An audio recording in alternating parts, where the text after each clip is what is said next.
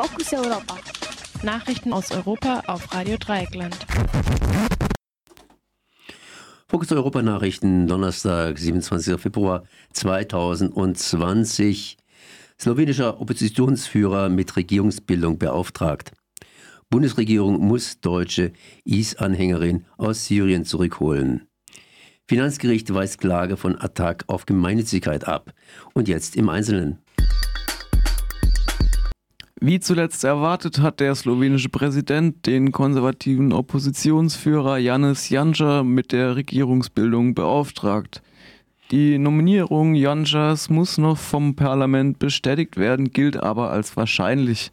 Damit wird der 61-Jährige bereits zum dritten Mal slowenischer Ministerpräsident. Nach der Bestätigung hat Janša zwei Wochen Zeit, um ein Kabinett zu bilden. Dieses muss dann ebenfalls vom Parlament abgesegnet werden. Ende März könnte demnach eine neue Regierung stehen.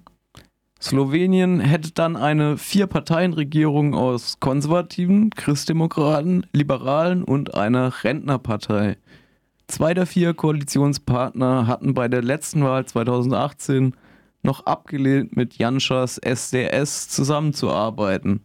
Als Grund dafür nannten sie die politische und ideologische Nähe zum autoritären ungarischen Regierungschef Viktor Orban. Diese Nähe zeigt sich auch in den bisher veröffentlichten Eckpunkten des Regierungsprogramms. Darin ist die Rede von einem effektiven Grenzschutz, einer auf Atomkraft basierenden Energiepolitik sowie die Wiedereinführung der Wehrpflicht. Die Bundesregierung muss eine deutsche Anhängerin des sogenannten Islamischen Staates aus Syrien zurückholen. Andernfalls droht ein Bußgeld. Das entschied das Berliner Verwaltungsgericht. Das Zwangsgeld wird fällig, sollte die Frau und ihre Kinder nicht bis zum 31. März wieder in Deutschland sein. Bereits 2019 hatte ein Gericht die Rückholung der Frau angeordnet.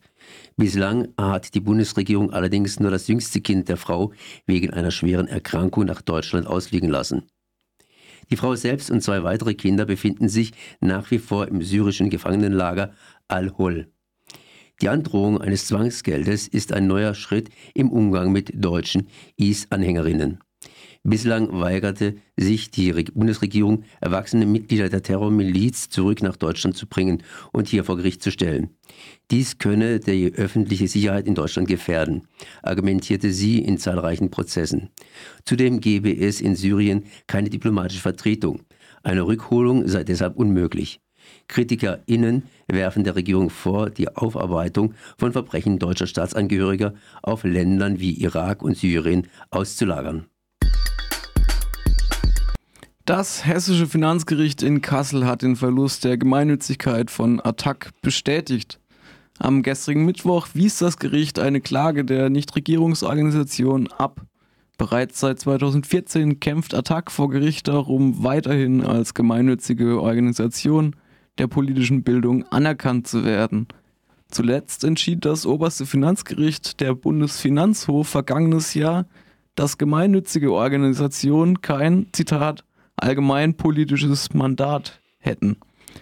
Allerdings kritisierte der Vorsitzende Richter in Kassel gestern deutlich die engen Regeln für die Anerkennung der Gemeinnützigkeit, die der Bundesfinanzhof vorgegeben hat.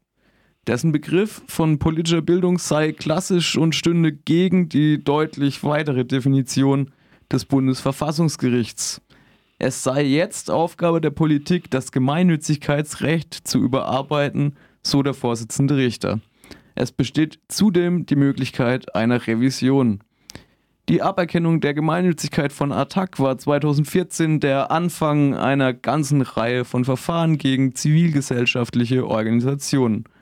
So wurde im letzten Jahr beispielsweise der Vereinigung der Verfolgten des Naziregimes ebenfalls der Status als gemeinnützige Organisation aberkannt. Finanzminister Olaf Scholz hat zwar eine Überarbeitung der rechtlichen Grundlage angekündigt, bis dahin drohen aber vielen der betroffenen Vereine und Organisationen enorme finanzielle Schwierigkeiten.